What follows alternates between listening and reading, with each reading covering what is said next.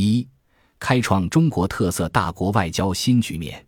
在庆祝中国共产党成立一百周年大会上，习近平总书记向世界庄严宣誓：新的征程上，我们必须高举和平、发展、合作、共赢旗帜，奉行独立自主的和平外交政策，坚持走和平发展道路，推动建设新型国际关系，推动构建人类命运共同体，推动共建“一带一路”高质量发展，以中国的新发展为世界提供新机遇。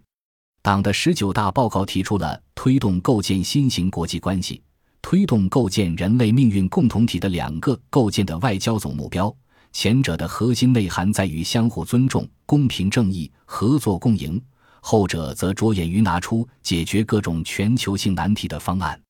近年来，这两个主题在中国外交整体布局中全面展开，贯穿始终。例如，在二零二零年二月举行的第五十六届慕尼黑安全会议上，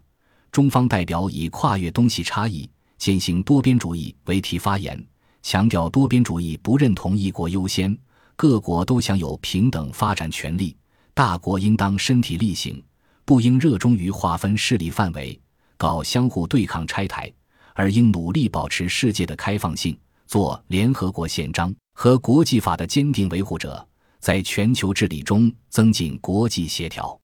中国是这么说的，也是这么做的。在庆祝中国共产党成立一百周年大会上，习近平总书记深情回顾中国共产党百年奋斗的光辉历程，表达与世界一切进步力量携手开创美好未来的坚定决心，展现了中国共产党人的全球视野、天下情怀和大国担当。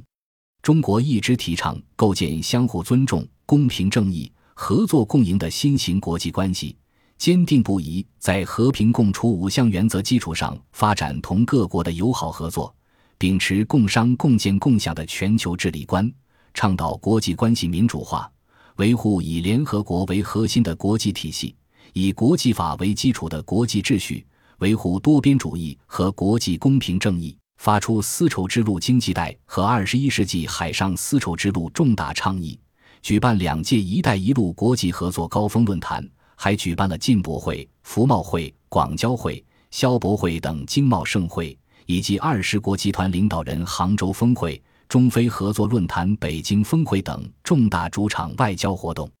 新的征程上，要坚持以习近平外交思想为指导，体现人类命运共同体大国担当。始终做世界和平的建设者、全球发展的贡献者、国际秩序的维护者，让和平与发展的曙光普照全球。中国还积极应对气候变化，填补美国一度退出巴黎协定所引发的责任真空，切实履行气候变化、生物多样性等环境相关条约义务，努力推动构建公平合理、合作共赢的全球环境治理体系。二零二零年以来。面对新冠肺炎疫情对全球化进程和世界经济的冲击，中国在积极助力全球抗疫的基础上，进一步推动区域性经济贸易合作。中国参与推动了由东盟十国发起的区域全面经济伙伴关系协定的签署，这标志着目前全球最大规模的自贸区扬帆起航，是中国自贸区战略进程中的重要里程碑。同时，该协定的顺利推进，显示了在新冠肺炎疫情和逆全球化背景下，亚太国家通过加强区域经济一体化合作来支持多边贸易体系的决心。二零二一年四月，中国向东盟秘书长正式交存《区域全面经济伙伴关系协定核准书》，标志着中国正式完成协定核准程序，成为非东盟国家中第一个正式完成核准程序的成员国。二零二零年十二月，中欧领导人共同宣布如期完成中欧全面投资协定谈判。二零二一年九月，中国宣布申请加入全面与进步跨太平洋伙伴关系协定。十一月又宣布申请加入数字经济伙伴关系协定。针对一些西方国家出于政治操纵需要和意识形态偏见，利用涉台、涉疆。涉港等各种借口对中国进行遏制打压，特别是违反国际法和国际关系基本准则，依据其本国法律，对中国有关国家机关、组织和国家工作人员实施所谓制裁，粗暴干涉中国内政的突出问题。二零二一年六月，十三届全国人大常委会第二十九次会议审议通过《中华人民共和国反外国制裁法》。